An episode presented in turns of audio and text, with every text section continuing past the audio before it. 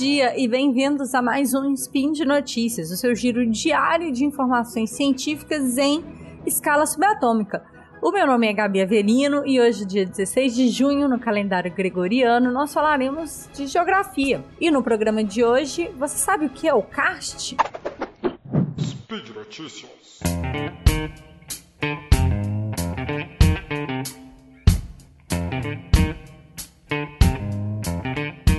Bom, esse spin é sobre um texto que eu gravei em novembro de 2019, que eu gravei, que eu postei lá no portal Deviante. É, vamos lá. E aí, vocês conhecem o CAST? Vocês sabem o que é o CAST? Possivelmente nunca nem ouviram falar. É, pode ser que tenham ouvido falar no nosso cast sobre cavidades e cavernas, né? Bom, então vamos aqui falando do karst especificamente.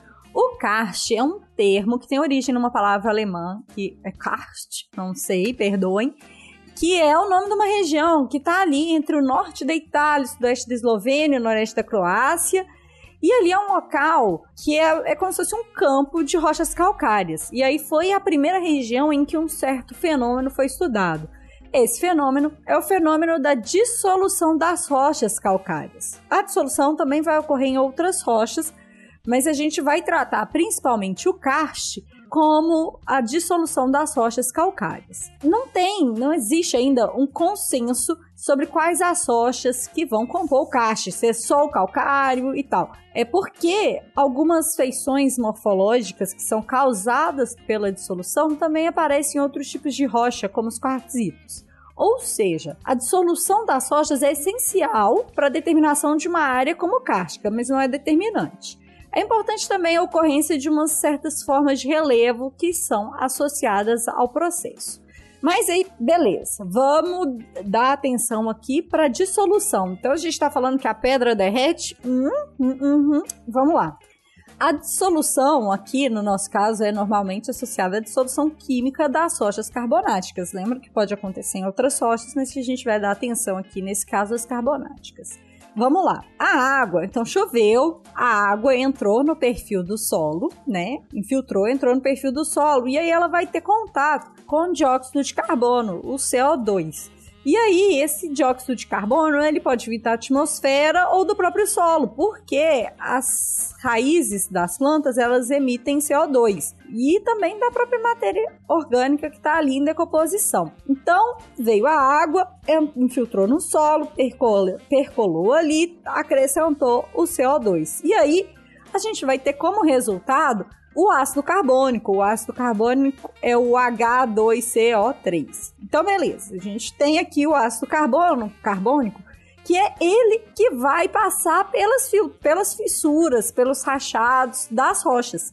E aí vai ser ele que vai ser responsável por corroer, ou seja, por dissolver o carbonato de cálcio que faz parte dessas rochas calcárias. Então, beleza. Veio a água da chuva, que foi acrescida de CO2, que virou o ácido carbônico, que infiltrou e passou pelas fissuras e as rachaduras das rochas carbônicas e corroeu o carbonato de cálcio. Bom, e aí tudo na natureza ele é meio interligado, né? Acontece que normalmente chove muito nesses lugares onde tem as áreas cársticas. Então, isso permite que o volume desse, é, desse ácido carbônico que, que vai ser gerado ali seja muito grande, porque duas gotinhas também não ia fazer né? Não ia fazer diferença nenhuma. E aí, outra coisa que é importante também é que a vegetação e o solo acabam ajudando a esse grande volume de água infiltrar e se acumular na zona freática e aí dissolver rocha dissolver as rochas carbonáticas, né?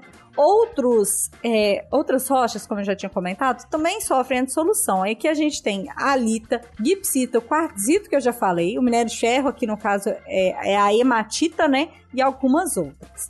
Beleza. Vocês lembram que eu tinha comentado que a definição da área cárstica ela estava relacionada à dissolução das rochas, mas à ocorrência de algumas feições. É, o que, que é essa feição? A feição é a, é a expressão, é, um, é uma forma de relevo, por exemplo, e tudo mais. É, vamos começar aqui pelas dolinas. As dolinas, elas normalmente são umas depressões arredondadas que são causadas pela dissolução da rocha que está abaixo do terreno. Então a rocha dissolve e aí a terra abaixa, afunda junto e a gente vai ter uma região, uma região de depressão local, né, que vai ter o formato arredondado, quase como uma cumbuquinha a gente pode comparar. É, a dolina, ela pode ser formada, então, por abatimento, quando a rocha é dissolvida e a parte de cima, né, ou o teto, que é ali onde está o solo e tal, colapsa. É, ela também pode ser formada por dissolução, como eu comentei. E aí, a união de várias dolinas vai formar uma outra feição, que é o que a gente vai chamar de uvala. Normalmente, é, ocorre, por exemplo, numa dolina, é, a formação de um lago, uma lagoa e tudo mais, porque é natural que a água se represe nesse lugar. Aqui a gente tem uma feição que não é tão comum no Brasil, que são os polges, que são algumas é, depressões muito largas e fechadas, que podem ter comprimento de dezenas de quilômetros de, de largura e de comprimento, e tem as paredes abruptas e o fundo rochoso. A gente vai ter outra feição, que são as morfologias fluviais e cársticas, e aí que a gente vai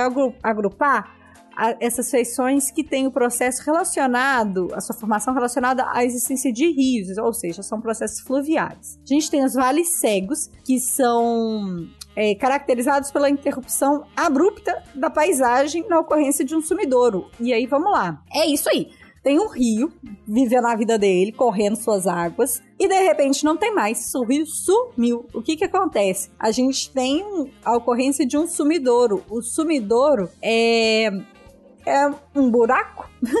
Na verdade, ele é ali o resultado da dissolução da rocha etc. Quando o rio simplesmente ele vai correr no subsolo. Então ele escapa e vai correr no subsolo. Aí ele pode é, acabar, né? Então ele vai fazer parte, vai compor ali o lençol freático. Ou ele pode ainda existir um fluxo é, no subsolo e seguir. E, ou e pode também voltar para a superfície num caso de uma ressurgência.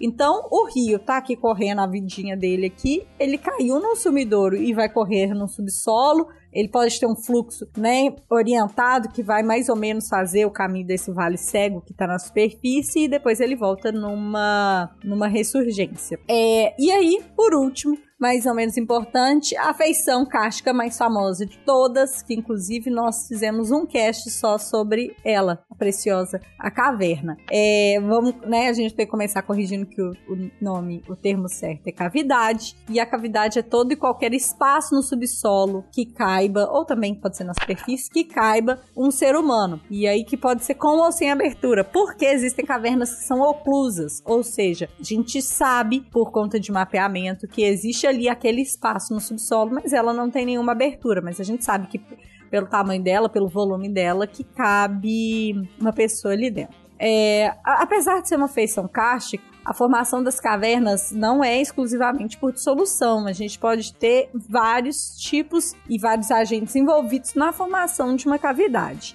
É, e aí, assim como os outros, é, os outros elementos cársticos, as outras feições cársticas, as cavidades também têm um papel muito relevante pro muito um valor cultural, arqueológico, paleontológico muito relevante. E as outras feições, por exemplo, como a dolina, elas têm um significativo valor ambiental. Tanto que em muitos lugares, por exemplo, aqui ao norte de Belo Horizonte, a gente tem uma área de proteção ambiental para a principal região cárstica que a gente tem aqui, que é a APA Karst. É, que é interessante a gente pensar na preservação desses ambientes cársticos também, é, né, por conta da porosidade do próprio calcário e como isso vai refletir no ambiente, também da fragilidade estrutural desse tipo de rocha, como por exemplo no caso da dissolução. Então é importante pensar que quando, né, que a ocupação humana é,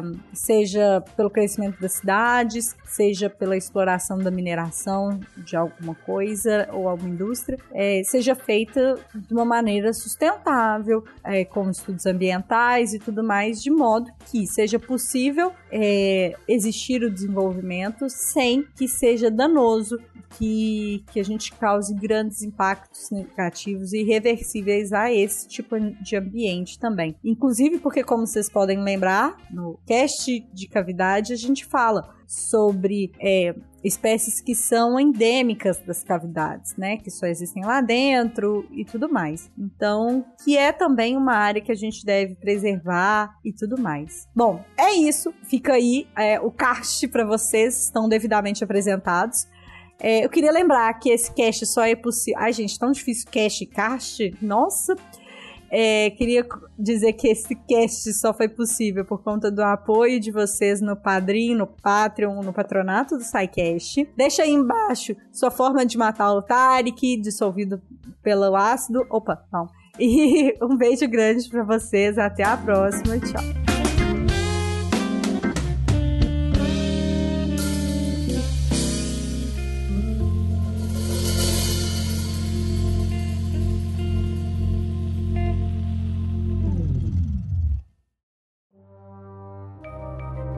Este programa foi produzido por Mentes Deviantes. deviante.com.br.